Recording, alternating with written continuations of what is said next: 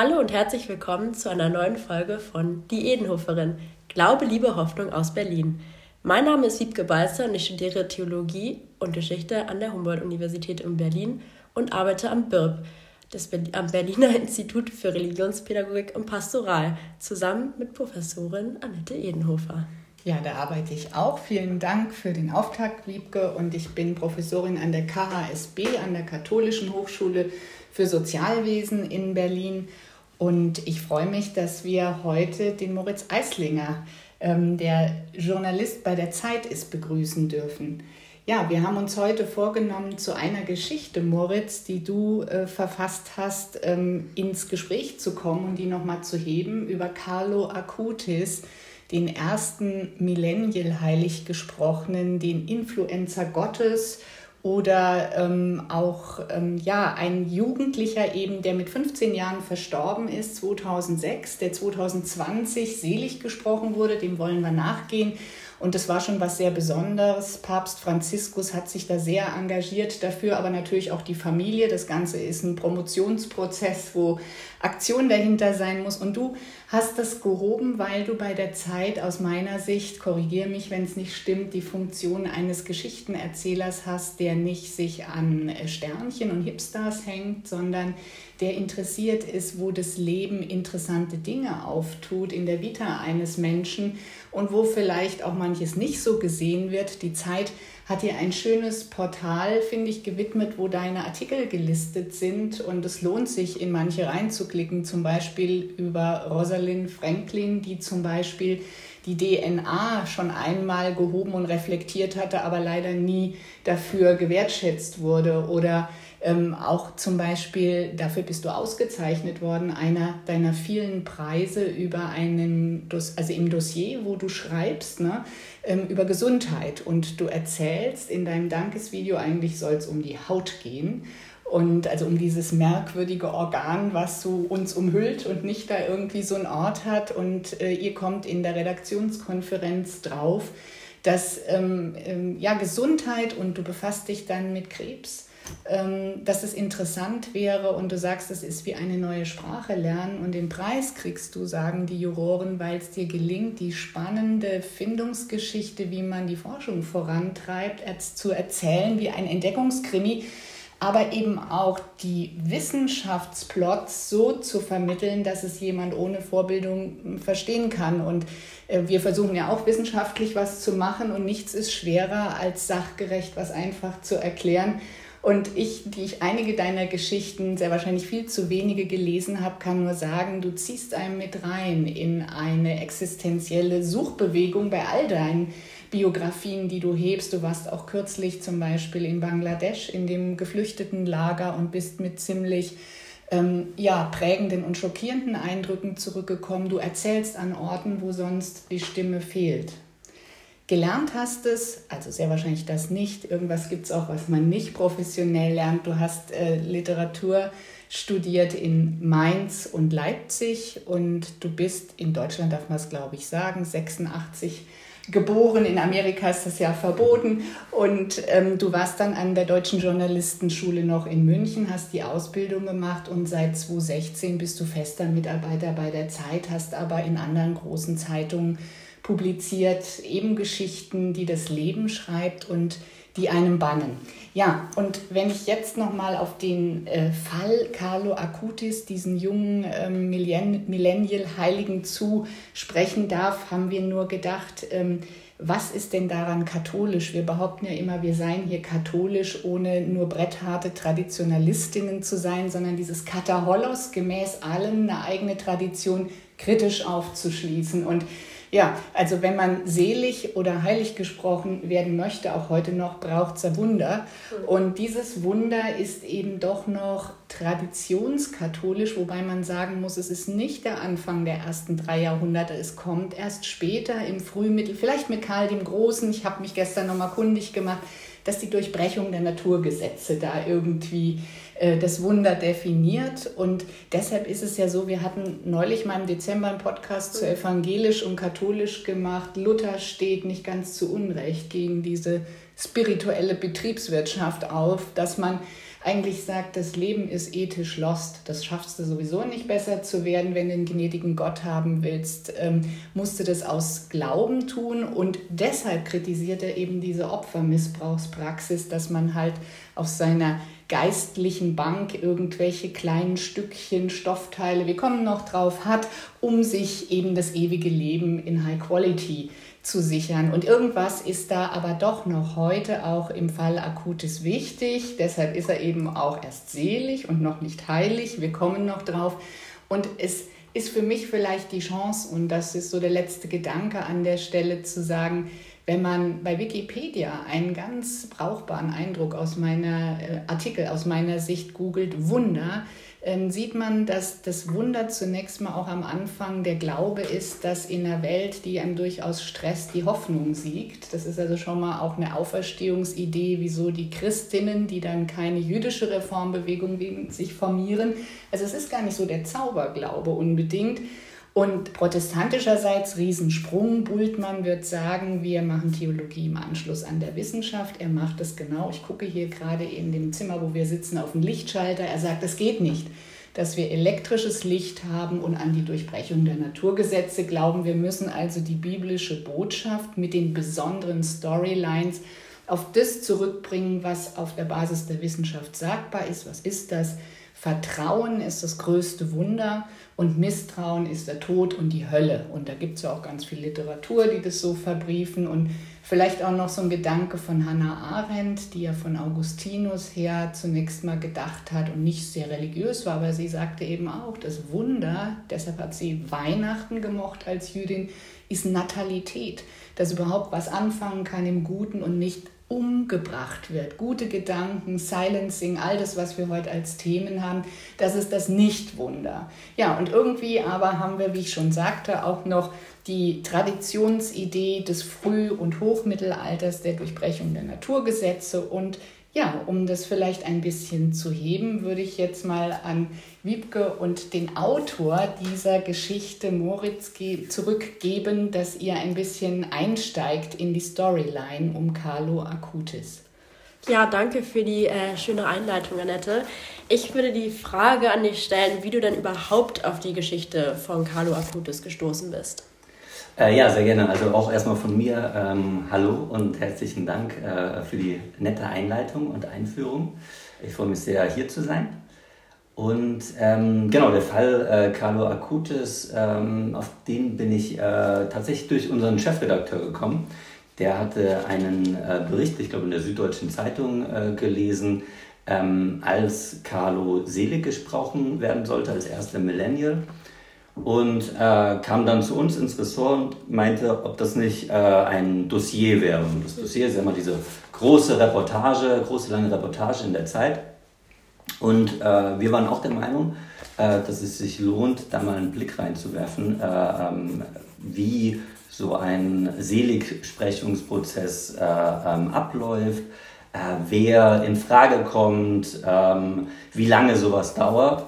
Und äh, genau, und äh, so fing es an. Es war dann, ich glaube, ähm, im Anfang Oktober, als äh, äh, wir ähm, beschlossen haben, diese Geschichte zu machen. Und da er, ähm, Carlo, im, ich glaube am 10. Oktober oder 12. Mitte Oktober jedenfalls, äh, ähm, die Seligsprechungsfeier hatte, bin ich dann äh, direkt nach Italien geflogen, nach Assisi gefahren und ähm, habe mir dann die Feier ange angeschaut als erstes, um Eindruck zu bekommen, äh, wer da alles hinkommt, ähm, wie dieser Junge aufbereitet wurde in der Kirche. Der Leichnam wurde ja dann äh, exhumiert und ausgestellt und äh, was die betroffenen Personen dazu zu sagen hatten. Ja, Wahnsinn. Ähm, wie lief die Recherche denn so ab? Äh, hast du auch mit seinen Familienmitgliedern gesprochen? Wahrscheinlich schon. Ähm, wie hat das wie lief das ab oder wie waren die so? Äh, genau, ähm, es war ein bisschen schwierig, äh, die ganze Recherche, weil das in, der, in die Corona-Pandemie mhm. fiel. Ähm, Oktober 2021 war das, glaube ich. Ähm, oder 2020? 20. 2020, ah, ja. Äh, Oktober 2020, also sozusagen der erste Corona-Winter äh, der dann folgte, ähm, weshalb ich dann den ganzen Winter eigentlich gar nicht äh, mehr recherchieren konnte. Also ich bin im Oktober hin und habe äh, dann äh, in den Tagen, als ich in Assisi war, ähm, einmal schon die Mutter getroffen von Carlo Acutis, die dort ein Haus hat und ähm, sich sehr für diesen Seligsprechungsprozess eingesetzt hat. Dann habe ich den Erzbischof von Assisi getroffen, äh, der äh, da natürlich auch eine große Rolle ähm, äh, gespielt hat. Äh, der hat mich in seinem Bischofssitz äh, empfangen. Dann habe ich mit einem deutschen Mönch gesprochen, äh, der auch in Assisi lebt, äh, der mir ein bisschen erzählt hatte, der auch in dieser Seligsprechungsfeier dabei war. Und ähm, dann im Anschluss äh, bin ich wieder nach Deutschland zurückgekommen, nach Berlin und habe angefangen äh, zu lesen. Also so ist es meistens dann äh, in so einer Recherche, dass ich mir ganz viele äh, Bücher und Artikel besorge zum Thema und äh, mich einlese, ähm, weil ich versuche irgendwie so viel wie möglich äh, über das Thema zu erfahren. Ähm, das habe ich dann in, in dem Winter, in diesem Corona-Winter gemacht, wo ich nicht äh, rausgehen konnte, um wirklich zu recherchieren. Mhm.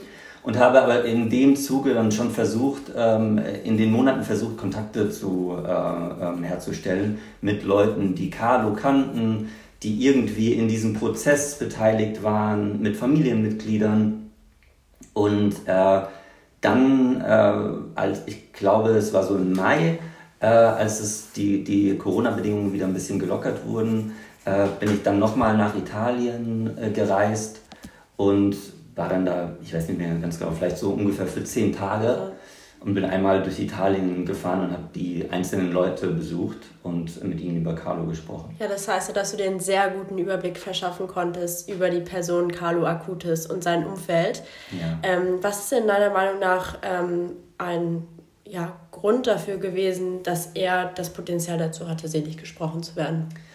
Ähm, das fand ich das Interessante in diesem Fall, äh, weil das eben wenn man jetzt von außen auf diesen Seligsprechungsprozess äh, schaut als äh, Laie oder äh, nicht religiöser Mensch, dann kann man das ja sehr schnell als ein bisschen abstrus abtun. Ähm, wir kommen vielleicht noch gleich darauf, was alles für Bedingungen hergestellt werden müssen, damit jemand selig gesprochen äh, wird.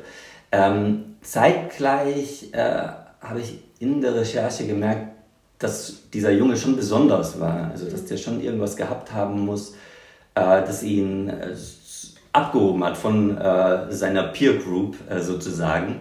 Ähm, und das war es, glaube ich, auch, was, was, mich an dem Fall interessiert hat, dass er eben nicht äh, so ganz klar war, sondern äh, dass da irgendwie Brüche drin waren und dass man nicht so, so schnell zu einem Urteil kommen konnte. Mhm. Und ähm, bei Carlo war es so, dass er von relativ klein auf wohl eine sehr besondere Gabe hatte, anderen Menschen zu helfen und anderen Menschen zuzuhören, äh, empathisch zu sein, sich um sie zu kümmern.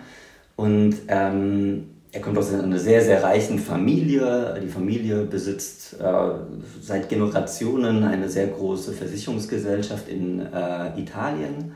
Ähm, mit, ähm, die Familie hat Haushälter, ähm, mehrere Fahrzeuge, mehrere Häuser. Ähm, und dann ist da dieser Junge, der eigentlich alles haben könnte an, an Materiellem, aber überhaupt gar kein Interesse daran hat, sondern alles, was er hat, äh, äh weiter, weitergibt. Und äh, das, hat, das war das, was, was mich irgendwie an, an diesem Fall äh, interessiert hat. Und deshalb äh, äh, hatte ich eben begonnen, den zu recherchieren. Ja, du meintest gerade, dass sie auch also diverse Angestellte und so weiter haben. Das ist mir auch aufgefallen. Ich fand es sehr interessant, dass ähm, die Eltern von ihm oder insbesondere auch die Mutter gar nicht wirklich religiös waren und ähm, Carlo auch gar nicht mit der Religion in Berührung gebracht haben, sondern das waren in dem Sinne seine Caregiver. Also ich glaube, ähm, erst die, ähm, seine, äh, die Kinder, ähm, Kinderhilfe, die auf ihn äh, aufgepasst hat, eine, eine polnische Frau und danach eben auch äh, der Haushälter. Ähm, also interessant, dass da die Caregiver eigentlich dem Kind den Glauben nahegebracht haben und Carlo dann seinen Glauben auch an Obdachlose und Arme, beziehungsweise auch zurück an seine Eltern, also auf die andere Ebene, ähm, ja, dann die beeinflusst hat. Und die Eltern oder beziehungsweise die Mutter ist ja auch insbesondere jetzt sehr gläubig, soweit ich das richtig verstanden habe. Ja. ja. Vielleicht noch mal ganz kurz zum Thema Selig und Heilig sprechen, was wir gerade angesprochen haben. Also ähm, laut äh, erzbistumköln.de ist mit der Seligsprechung äh, ist die Seligsprechung dann rechtsverbindlich, wenn ein verstorbener Christ ähm, seine also Nächstenliebe geäußert hat und ein Wunder verbracht hat. Ähm, es, man darf ihn erst mindestens fünf Jahre nach dem Ableben selig sprechen und es muss auch eine Form von Martyrium gegeben haben. Das war ja bei Carlo der Fall, weil er an Leukämie erkrankt ist und sehr starke Schmerzen hatte und diese Schmerzen dann auch dem Papst ähm, gewidmet hat damals. Und für eine Heiligsprechung muss aber ein zweites Wunder vollbracht werden. Äh, soweit ich das richtig verstanden habe, hat die Mutter gesagt, dass er ihr im Traum erschienen ist und meinte, dass er heilig gesprochen werden wird. Und genau ein Jahr später hat sie dann Zwillinge zur Welt gebracht, bereits in einem relativ hohen genau. Alter. Aber da er dann noch nicht heilig, selig gesprochen wurde, äh, konnte das quasi auch nicht als Wunder angerechnet werden. Wohingegen das erste Wunder war, dass jemand in Südamerika geheilt wurde, wo die Selig- und Heiligsprechungen auch ziemlich ja, populär oder irgendwie durch die Decke gehen. Genau. Genau, also äh, äh, Carlo starb ganz dramatisch an einer akuten Leukämie. Das ist eine ganz seltene Krankheit, äh, wo ähm, die Leukämie wie eine Art Tsunami durch den Kinderkörper wütet. Das geht dann innerhalb von ein paar Tagen, ähm, verbunden mit ganz starken Schmerzen. Und laut seiner Mutter soll er äh, wohl auf dem Sterbebett gesagt haben, dass er diese ganzen Schmerzen, die er jetzt gerade hat, äh, dem, dem Papst äh, widmet. Ähm, weshalb genau das ein Teil eben äh, der Bedingung war für, seine, für seinen Seligsprechungsprozess, dass der überhaupt eingeleitet wurde. Und ähm, das erste Wunder, äh, das äh, kam dann einige Jahre nach seinem Tod. Und zwar so, in Brasilien, in einer kleinen äh, Gemeinde, hatte ein äh, brasilianischer Priester ähm, von seinem, ich glaube, Neffen äh, von Carlo gehört, äh, der damals schon bekannt geworden war übers Internet.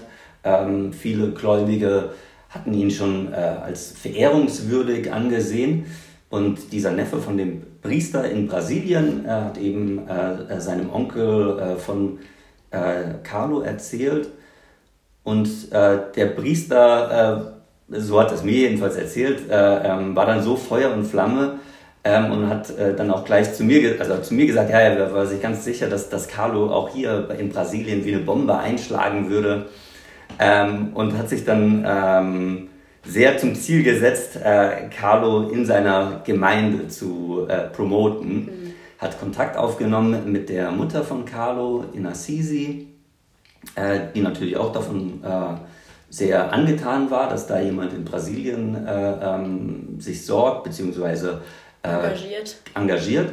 Und dann ist die, dieser Priester nach Assisi äh, geflogen, äh, nach Italien geflogen, nach Assisi gefahren und er hat sich mit der Mutter getroffen von Carlo. Ähm, und die Mutter von Carlo wiederum hat ihm, dem äh, Priester, eine Reliquie mitgegeben. Mhm. Also es gibt äh, drei verschiedene äh, Sorten von Reliquien. Einmal sind das die Körperreliquien, also beispielsweise das Blut des Verstorbenen. Dann gibt es eine zweite Stufe, das sind Sachen, äh, die die Person beispielsweise getragen hat, wie ein Pullover oder äh, eine Hose. Und dann gibt es die dritte Stufe, ist ähm, eine Reliquie, die die zweite Reliquie berührt hat. Also wenn ich jetzt den, ähm, also wenn, irgendeine, keine Ahnung, irgendein Teil den Pullover äh, berührt hat, den Carlo getragen hat, dann ist es auch äh, also eine Reliquie dritten Grades. Und äh, die Mutter hat dann äh, diesem Priester wiederum in Assisi ein Stück von einem Pullover von Carlo mitgegeben nach Brasilien. Und dieses Stück ähm, Stoff hat der Priester dann äh, während einer äh, Messe in Brasilien ausgestellt mhm. und hat sein, äh, also seine Gemeindemitgliedern gesagt, hier ist also von Carlo erzählt, ähm, wer das war und ähm, gesagt, dass diese Familie in Italien noch ein Wunder sucht, äh, um äh, den Seligsprechungsprozess äh, zu vollenden. Das hat er richtig so ange angesagt. Er hat es richtig angekündigt, ja. genau. Und unter den Gemeindemitgliedern äh, war eine äh, junge Mutter mit ihrem Kind. Und das Kind litt an einer seltenen Bauchspeicheldrüsenkrankheit, wodurch es fast nichts äh, essen konnte, zu sich nehmen konnte, ohne es gleich wieder zu erbrechen. Mhm. Es hat irgendwie jahrelang Flüssignahrung äh, immer zu sich nehmen müssen. Und äh, an diesem Tag, ähm, ich glaube es war 2012, an dem Tag 2012, äh, als äh, dieser Priester äh, dann eben gesagt hat, von Carlo erzählt hat und diese Reliquie ausgestellt hat, hatte zugleich gesagt, je, jeder kann jetzt vortreten und sich was wünschen. Äh, wenn er diese Reliquie anfasst, kann, kann er sich was wünschen. Und dieser kleine Junge, dieser brasilianische Junge mit der Bauchspeicheldrüsenkrankheit, ist vorgegangen und hat sich gewünscht, ähm, wieder normal essen zu können. Mhm. Und ähm, anschließend, so hat es mir die Mutter von diesem kleinen Jungen dann im Nachhinein erzählt, wäre sie mit dem Jungen nach Hause gegangen und plötzlich hätte der Junge äh, gesagt, er hat Hunger, was er vorher nie gesagt hat, weil er einfach nichts essen konnte. Und ähm, genau, und das war sozusagen äh, der Einstieg in seinen Heilungsprozess. So haben sie es jedenfalls äh, gesagt, dass er nach der Berührung der Reliquie und seinem Wunsch, äh, wieder gesund zu werden, mhm. ähm, geheilt wurde. Ähm, und äh, das wurde dann im Nachhinein nach einer langen Recherche und ähm, Inspektion äh, des Heiligen Stuhls dann alles äh, das Wunder anerkannt, das äh, für den Seligsprechungsprozess, für die Seligsprechung ähm, dann äh, entscheidend war. Und vielleicht noch eine nächste Frage, bevor äh, Annette vielleicht ihre Fragen stellen kann. Ähm, wer ähm, wer ist denn eigentlich dafür zuständig, dass jemand selig gesprochen wird, beziehungsweise wer setzt das Ganze in Gange? Also in deinem Artikel stand, es gab einen Herrn Nicola Gori, der daran auch maßgeblich beteiligt war. Könntest du vielleicht zu dem noch was erzählen? Ja, genau. Ähm, also äh, der Papst ist der Einzige, der jemanden selig oder heilig sprechen darf, aber es gibt einen Postulator, das ist sozusagen der Anwalt äh, der Person, die selig oder heilig gesprochen werden soll. Und äh, dieser Postulator ähm, versucht, Beweise zu sammeln, die für die Seligsprechung ähm, sprechen. Mhm. Also im Falle von ähm, Carlo Acutis war es so, dass die Mutter von Carlo Nicola Gori kennengelernt hatte. Er ist ein ähm, Redakteur des äh, Osservatore Romano. Gell? Osservatore mhm. Romano, genau, der ähm, Zeitung äh, des Vatikans. Und die Mutter von Carlo hatte ihn kennengelernt ähm, und ihn gefragt, ob er nicht äh, ein Buch über ihren Jungen schreiben will. Äh, das hat er auch gemacht. Und das hat sich super gut verkauft. Und danach hat er noch eins geschrieben und noch eins und noch eins, alle, alle über Carlo. Und ähm, dann hat die Mutter ihn nach den Büchern, äh, Veröffentlichungen der Bücher gefragt, ob er nicht auch der Postulator sein äh, will. Also dieser Anwalt im Seligsprechungsprozess von Carlo Acutis. Und das hat er sehr gerne angenommen und hat dann eben, er musste dann beispielsweise den Computer von Carlo äh, einmal durchsuchen auf irgendwie Inhalte, die dagegen sprechen könnten. Ja. Also wenn man jetzt da irgendwie, keine Ahnung, ähm, böse Sachen drauf hat oder ähm, böse Gedanken drauf geschrieben hat, äh, keine Ahnung, ähm, dann würde das dagegen sprechen. Das war aber nicht der Fall. Dann hat er äh, mit äh, Menschen, ganz vielen Menschen gesprochen, die Carlo kannten. Äh, das ist dann wie so eine Art Verhör, wo er ähm, die Leute ausfragen muss Recherche. zu Carlo. Ja. Genau, so wie eine ein bisschen journalistische Recherche gewesen. Und das zieht sich dann über äh, Jahre hinweg. Mhm. Und ähm, genau, mittlerweile ist äh, Nicola Gore so ein fester Bestandteil in äh, erst im Seligsprechungsprozess und äh, jetzt im Heiligsprechungsprozess. Ja, er scheint hier auf jeden Fall einen guten Job gemacht zu haben, weil selig gesprochen ist er ja schon. Ich glaube, das Einzige, was etwas kritisiert wurde, war, dass äh, von ihm oder seinem Umfeld verbreitet wurde, dass der Leichnam unversehrt war, äh, nachdem er exhumiert wurde, dem aber dann nicht der Fall war. Aber sonst, ja, genau. war er sehr erfolgreich. Genau, also das hat er mir auch erzählt in unserem äh, Gespräch dass ähm, also der Leichnam in, in so einem Seelbrechungsprozess muss dann exhumiert werden. Ähm, und er war dabei, sagt er jedenfalls, er hat, hat, mir jedenfalls gesagt, dass er dabei gewesen wäre, als der Leichnam exhumiert wurde und äh, genau, dass er unversehrt äh, gewesen sein soll. Was allerdings andere Stellen, äh, andere Personen, die dabei waren, äh, dementiert haben. Mhm. Ähm, also die haben gesagt, es war ein ganz normaler Verwesungsprozess.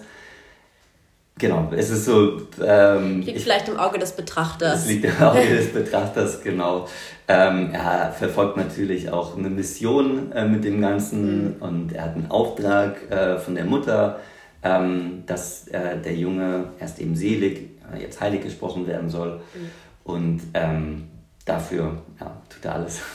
Ja, und irgendwie sieht man ja auch, dass das allein schon den Leichnam vielleicht aufzubereiten auch eine Form des Storytellings ist, wo man aufs Erzählziel hin modelliert. Ja, also wie aufbereitet im guten Mumifizieren sind ja auch Traditionen, die wir nicht erfunden haben.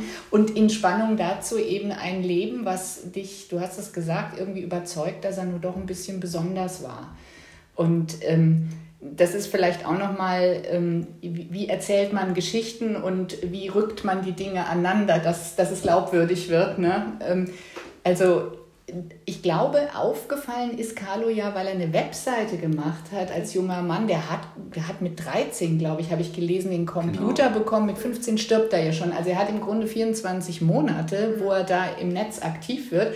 Und was macht er eben, wie du schon sagst, etwas diskreter? Er hat keine Pornos äh, irgendwie in der Kiste, sondern er macht genau. eine Website, wo er 146 eucharistische Wunder ähm, verbrieft, also wie so ein Archiv, wo man eben auch Zugang haben kann. Das sind Ausstellungen und ich glaube, die 146. Person ist eine Ausstellung, die dann dieser Nicola Gori schon macht. Man kann das angucken, wo also einerseits die Wunderdimension, dass das geteilte ähm, Brot und der geteilte Wein dafür steht, dass wir Leben teilen. Also dieses Wohlwollen, was Menschen mit und ohne Transzendenz glauben, nachvollziehen können, da ist er besonders.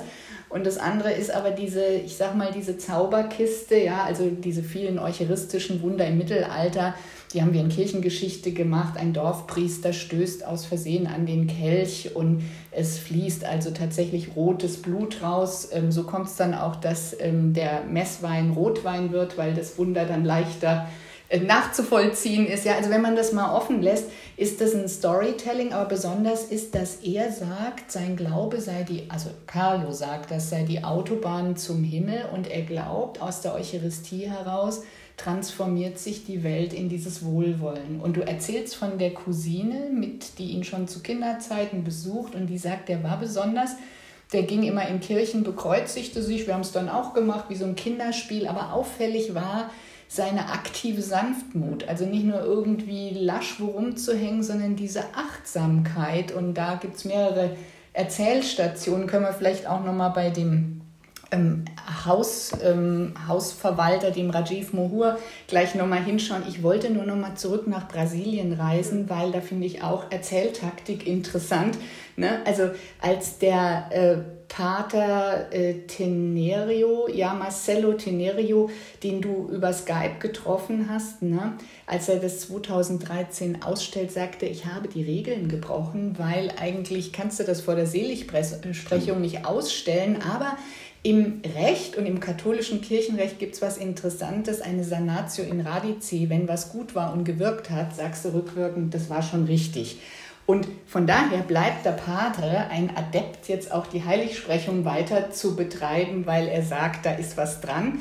Und ähm, jetzt auch nochmal vom Ehrlichen erzählen, das Kleingedruckte, du fragst ihn dann, ob man mal den Arzt treffen kann, der den äh, an Bauchspeicheldrüsenkrankheit ähm, erkrankten Jungen ähm, treffen kann, was da war. Nee, das muss geheim bleiben, sagt auch Nicolo, glaube ich.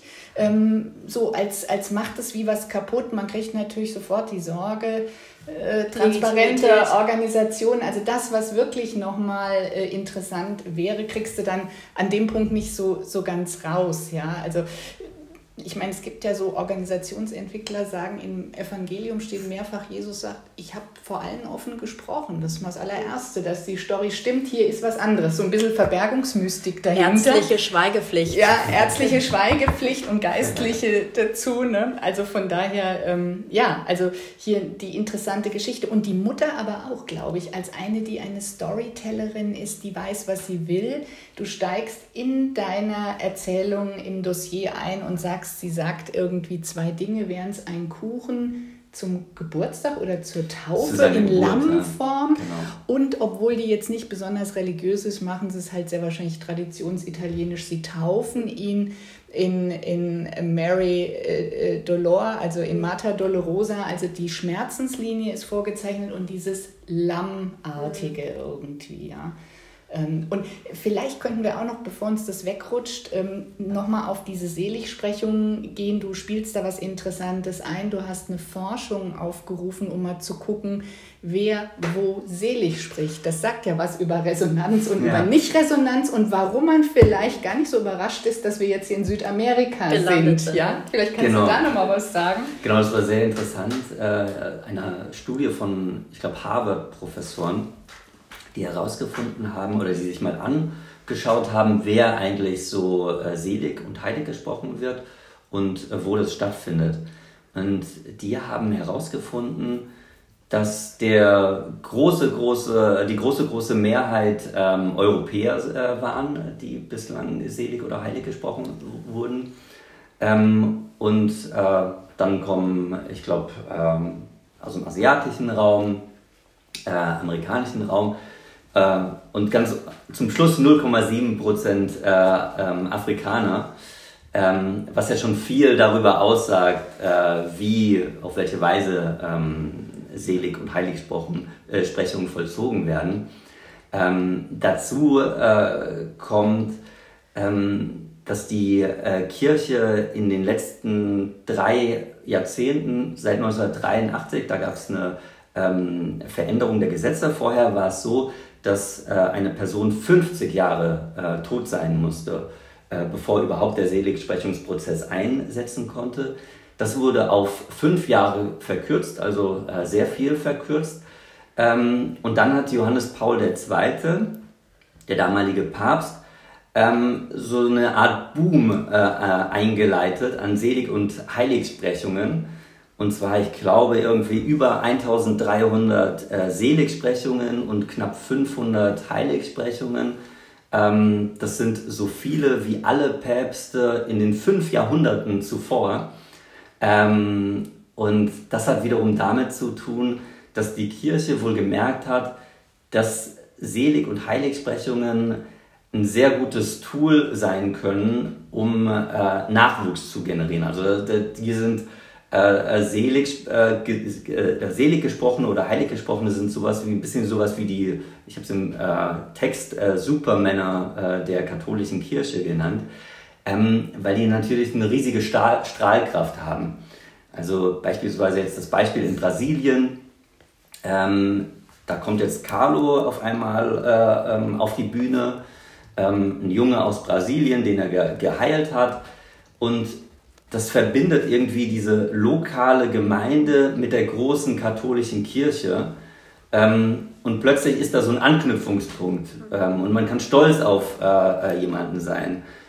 Und das wiederum hat eben dann einen Rückwirkungseffekt auf die weitere Gemeinde.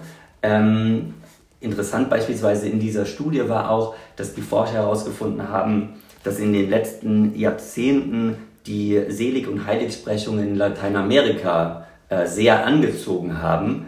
Und das wiederum äh, lässt darauf schließen, dass die Kirche gemerkt hat, oh, ähm, in Lateinamerika macht uns der Evangelik Evangelik Evangelismus, genau, äh, Schwierigkeiten, also die Evangelikalen, äh, die gewinnen immer mehr an Einfluss und Zulauf.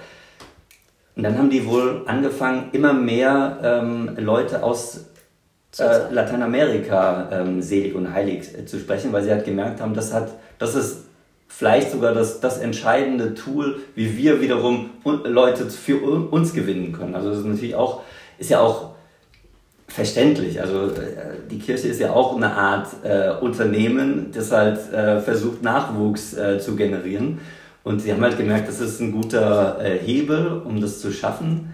Und ähm, genau, und hat es dann, äh, haben das dann jetzt in den letzten Jahren ähm, sehr ja, äh, gepusht. Ähm, gepusht. Genau. Ja, wenn ich dazu auch noch kurz was sagen darf, also es scheint mir eigentlich ein gutes Marketing-Tool in dem Sinne zu sein, vielleicht böse ausgedrückt, weil es den Glauben auch so ein bisschen ins Diesseits zieht, weil also ich denke jetzt oder ich verbinde, wenn ich an Heilige denke, insbesondere irgendwelche Märtyrer aus dem Mittelalter und wenn man so den Gedanken hat, man könnte selig gesprochen werden, vielleicht auch, ähm, dass es einem eine Motivation gibt, ein besonders guter Christ zu sein und nicht nur ein guter Christ. Und natürlich auch dann vielleicht ähm, in der Zukunft verehrt zu werden und auch irgendwie ja dann Freude und äh, Nächstenliebe und so weiter zu verbreiten. Also es klingt ja eigentlich erstmal nach einem Win-Win.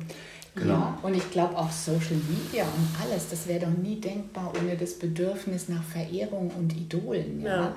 Und es wäre mal einen eigenen Podcast wert, die ersten drei Jahrhunderte, die Vorbilder anzuschauen. Das waren alles zivile Ungehorsamler. Ja? Also so wie heute, wir hatten es schon mal salopp gesagt, die Klimakleber, das ist viel näher dran. Die gehen, die verweigern den Wehrdienst, die verweigern die Verehrung des Gottkönigtums.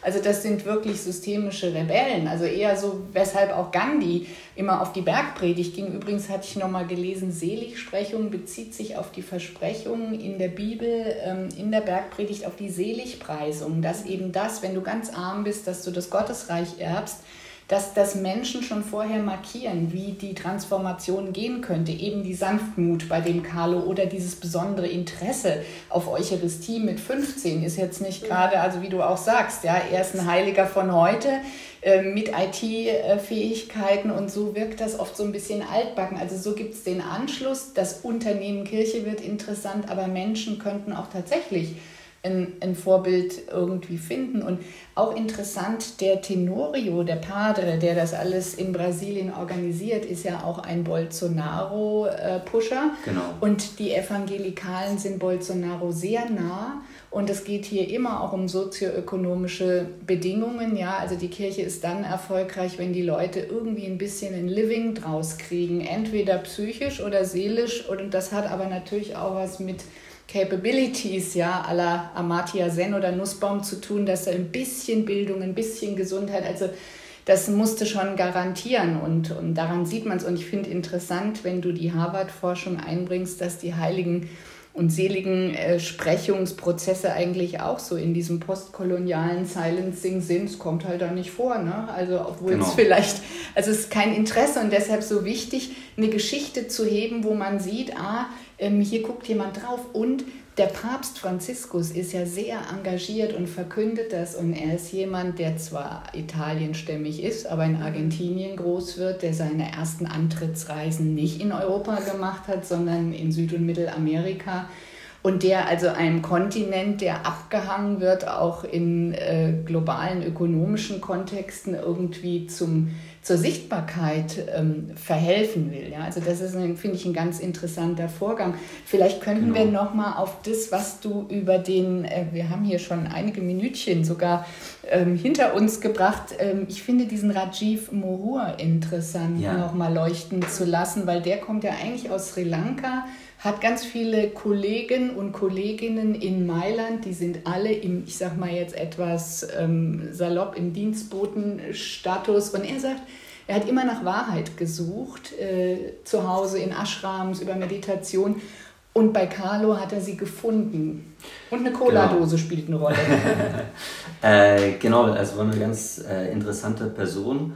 Ähm, ich habe ihn in der Mailänder Wohnung der Familie Acutis getroffen wo er eigentlich alleine lebt, weil äh, die Mutter Nassisi, also Carlos Mutter Nassisi, äh, den größten Teil des Jahres ist und der Vater unterwegs. Und äh, Rajesh Muhur hütet diese Wohnung und ähm, der hat Carlo aufgezogen, seit er, glaube ich, äh, drei, vier, fünf Jahre alt äh, war. Und ähm, hat erzählt, mir erzählt, dass äh, dieser Junge für ihn von Anfang an was ganz Besonderes hatte. Um, vor allem, weil er, äh, Rajesh, äh, dann Carlo ab und an mitgenommen hat, nach draußen zum Einkaufen, äh, Sachen erledigen. Und da haben sie immer wieder andere ähm, äh, Bedienstete getroffen, die Freunde von Rajesh Mohur waren, die auch, also es ist eine sehr ähm, äh, teure und elegante Nachbarschaft, ähm, die auch überall bei Familien untergebracht sind, auch alles Haushälter sind. Und ähm, Rajesh Muhur erzählte mir, dass ähm, eigentlich niemand aus dieser Nachbarschaft sich für diese Haushälter interessiert, außer eben Carlo, der immer wieder die Freunde von Rajesh äh, gefragt hat, ah, woher kommst du her?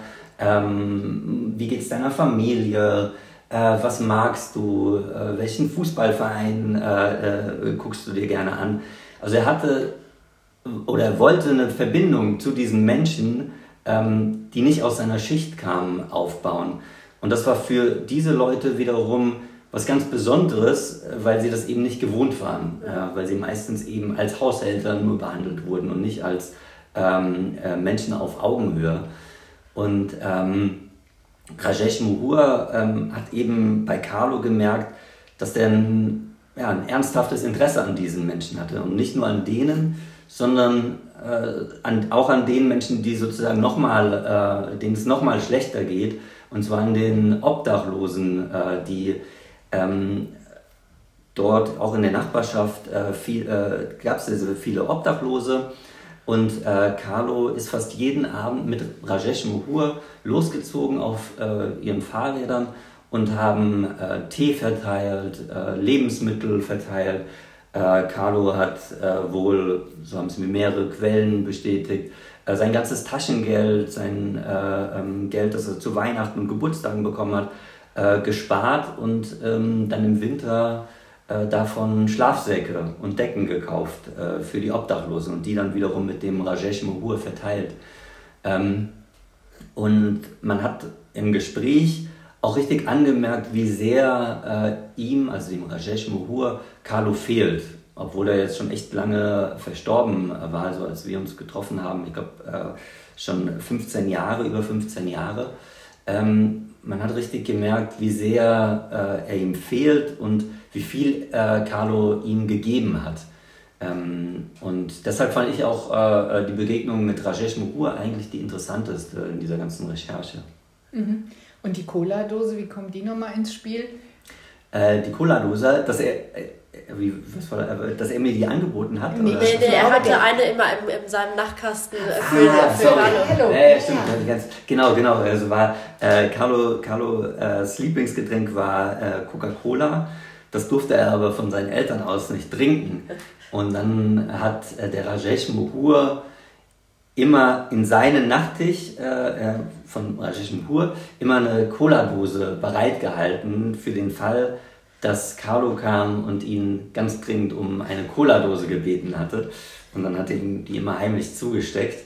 Und äh, genau, das, äh, glaube ich, symbolisiert nochmal diese innige Beziehung zwischen den beiden. Und stell dir vor, er bietet es dir an, Moritz, nach dieser Definition der dritten Qualität genau. der, der Reliquien, würde ich sagen. Ich hoffe, du hast die Dose noch. Ich finde, das zeigt aber auch eigentlich, dass Carlo dann doch auch ein Junge war, ein ganz normaler, der auch Lust auch mal auf eine Kohle hat, auch wenn die Eltern sagen, nein, das ist ungesund. Auf jeden Fall. Ja. Auf jeden Fall.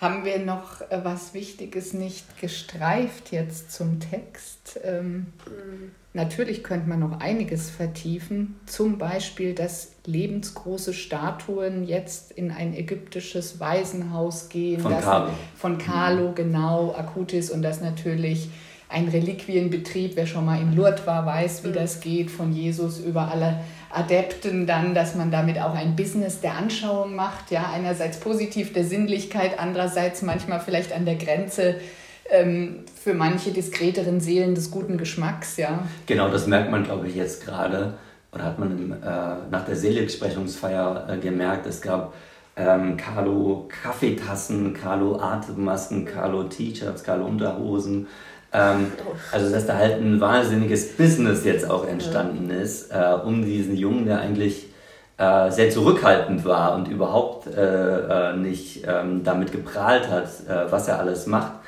Und ähm, genau, das verzerrt vielleicht so ein bisschen äh, das, worum es ihm ging. Ähm, es ist natürlich jetzt auch naheliegend, dass, dass das gemacht wird, aber es ist so ein bisschen vielleicht auch schade, dass es auch ein bisschen äh, weggeht oder die, die Leute vielleicht die Aufmerksamkeit ein bisschen weglenkt von dem, äh, wofür er eigentlich äh, selig gesprochen wurde. Ja. Und zum Kommerz etwas vielleicht. Genau. Dr. Martin Luther hat im Himmel, obwohl er nicht für Heiligenverehrung war, doch jetzt was zu tun. Er muss der Schutzheilige gegen den Kommerz bleiben, äh, der die Reformation mal ausgelöst hat. Ja, wenn ich vielleicht nochmal zum Schluss, Moritz, ähm, auf dich als den, der jetzt eine Reportage zu seiner eigenen Recherche uns gegeben hat, mit uns geteilt hat. Vielen Dank schon mal an der Stelle dafür, wenn man dir so eine, vielleicht ist sie ideologisch, aber wenn man dir so eine Entweder-Oder-Frage stellen würde, wo würdest du dich eher sehen? Erzählst du Geschichten für eine bessere Welt, etwas moralisch, oder erzählst du Geschichten, um dort Resonanz zu geben, wo einfach was ist und wo halt die Masse, der Gesamtmagnetismus einem nicht hinführt und einfach zu bestaunen, was es alles gibt und ähm, empfiehlst auch eher dem, der Leserschaft an, äh, was sie für eine Moral draus macht irgendwie?